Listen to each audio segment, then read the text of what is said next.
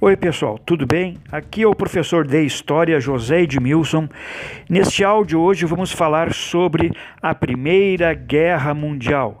Aquele grande conflito armado que começou em 1914 com uma disputa local entre o Império Austro-Húngaro e a Sérvia.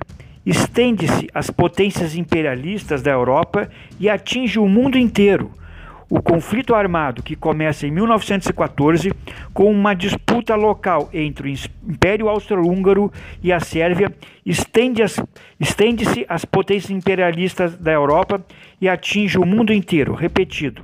O estopim é o assassinato do arquiduque Francisco Ferdinando, herdeiro do trono austríaco, em Sarajevo, atual Bósnia-Herzegovina. A guerra termina em 1918, causando a morte de mais de 8 milhões de soldados e 6,5 milhões de civis. A Grande Guerra. O confronto, né? Confrontam-se dois grupos de países organizados em pactos antagônicos: a Tríplice Aliança, liderada pela Alemanha, e a Tríplice Entente, que vence a guerra, encabeçada pela França. Então, a Europa perde sua posição na liderança planetária para os Estados Unidos, que assume o comando das negociações mundiais e passam a ser o centro do poder do capitalismo.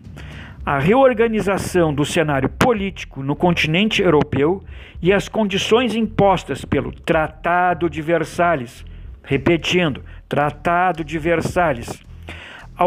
Então, olhem só, as condições impostas pelo Tratado de Versalhes ao perdedor, a Alemanha, a Alemanha, a perdedora, levam à Segunda Guerra Mundial. O mundo do pós-guerra assiste também à implantação do primeiro Estado socialista, a União Soviética.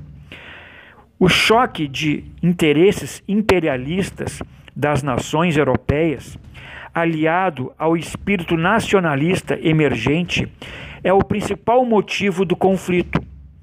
O choque de interesses imperialistas né, das nações europeias, aliado ao espírito nacionalista emergente, é o principal motivo. Repetido. No começo do século XX, a Alemanha se torna o país mais poderoso da Europa continental, após a Guerra Franco-Prussiana, 1870, e a arrancada industrial propiciada pela unificação da Alemanha né, em 1871. A nova potência ameaça os interesses econômicos do Reino Unido e os políticos militares da Rússia e da França. As diferenças entre França e Alemanha são acirradas pela disputa do Marrocos, em 1906, ele é cedido à França por um acordo. A anexação da Bósnia Herzegovina pelos austríacos em 1908 causa a explosão do nacionalismo sérvio, apoiado pela Rússia. Outros enfrentamentos, dessa vez entre Sérvia e Áustria, após as guerras balcânicas, aumentam a tensão pré-bélica. Esses conflitos de interesses levam à criação de dois sistemas rivais de alianças. Em 1879, a Alemanha firma a, eh, a Alemanha firma com o Império Austro-Húngaro um acordo com a Rússia. Né? Então, três anos depois, a Itália, rival da França no Mediterrâneo, alia-se aos dois países, constituindo a Tríplice Aliança. Então, a Tríplice Aliança, que é a Alemanha, Áustria-Hungria e Itália. A Tríplice Entente tem origem uh, na Entente Cordiale, formada em 1904 pelo Reino Unido uh, e pela França. Então, Inglaterra e França para se opor ao expansionismo germânico. Então, Inglaterra, Reino Unido e França unidas contra a expansão da Alemanha. Em 1907, conquista a adesão da Rússia. Então, Inglaterra e França vão conquistar a adesão da Rússia, formando então a Tríplice Entente. Tríplice Entente, França, Reino Unido e a Rússia. O mundo em guerra.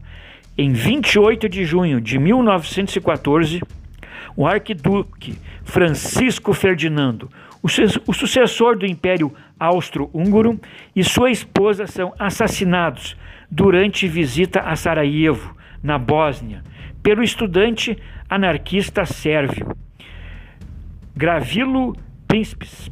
Confirmada a cumplicidade de políticos da Sérvia no atentado, o governo austríaco envia em julho, em julho um ultimato ao governo sérvio. Exige, entre outras medidas, a demissão de ministros suspeitos de envolvimento com terroristas. Como a Sérvia reluta em atender às exigências, o país é invadido pelos austríacos em 1 de agosto.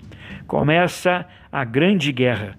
O complexo Uh, o complexo sistema de alianças que impera no continente conduz outros países europeus ao conflito. A Rússia declara, declara guerra à Áustria e a Alemanha se junta às nações contra a Rússia. A França, ligada aos russos, mobiliza tropas contra os alemães. Então, tentando explicar melhor, quando o príncipe Francisco Ferdinando é morto, passa-se alguns dias e então a Áustria-Hungria declara guerra à Sérvia. E os outros países vão entrando por causa da política de alianças, para defender e honrar a política de alianças feita antes da Tríplice Aliança e da Tríplice Entente. No dia 3 de agosto de 1914, o mundo está em guerra. Outras nações tomam parte dela. Em seguida, o Reino Unido alia-se à França. A Turquia, do lado dos alemães, ataca os portos russos no Mar Negro e o Japão, interessado nos domínios germânicos no Extremo Oriente, engrossa o bloco contra a Alemanha. Vejam bem, ao lado da Entente entram outras 24 nações, estabelecendo uma ampla coalizão, conhecida como os Países Aliados. Já a Alemanha recebe a adesão do Império Turco-Otomano, rival da Rússia, e da Bulgária. Movida pelos interesses nos Balcãs, a Itália, embora pertence, pertence à Tríplice Aliança, fica neutra no início, mas troca de lado em 1915. Os italianos acabaram trocando de lado em 1915, sob a promessa de receber parte dos territórios turcos e austríaco. Na frente ocidental, a guerra entre a França e a Alemanha não tem vitoriosos até 1918, na frente oriental. Os alemães abatem o exército da Rússia, já, já fragilizado pela derrota na guerra russo-japonesa, o povo russo e atinge o ponto máximo o povo russo atinge o ponto máximo de insatisfação com o conflito, o que gera condições favoráveis para a eclosão da Revolução Russa. Com a derrota militar russa consumada e o risco de a Alemanha avançar pela frente oriental e atacar a França. Os Estados Unidos entram na guerra e decidem um confronto. Vejam bem, os Estados Unidos entraram na guerra em 1917, quando faltava cerca de um ano para terminar a guerra. O objetivo do país na luta é preservar o equilíbrio de poder na Europa e evitar uma possível hegemonia alemã. A paz. Em julho de 1918, forças inglesas, francesas e norte-americanas lançam um ataque definitivo a guerra está praticamente vencida. Turquia, Áustria e Bulgária rendem-se. Os bolcheviques, com a queda do czar russo, assumem o poder após dois governos provisórios. Já haviam assinado, já haviam assinado o, a paz em separado com a Alemanha em março pelo Tratado de Brest-Litovsk. A fome e a saúde precária da população alemã levam o país à beira de uma revolução social. Com a renúncia do Kaiser, que governava a Alemanha, exigida pelos Estados Unidos, um conselho provisório socialista negocia a rendição. Em 28 de junho de 1919 é assinado o Tratado de Versalhes, que põe fim à guerra. Vejam bem, o Tratado de Versalhes é uma das questões certíssimas do vestibular e também cai no Enem. O tratado que, que firma a paz do final da Primeira Guerra Mundial, o Tratado de Versalhes. Até aqui é, é só isso por hoje, nesse momento.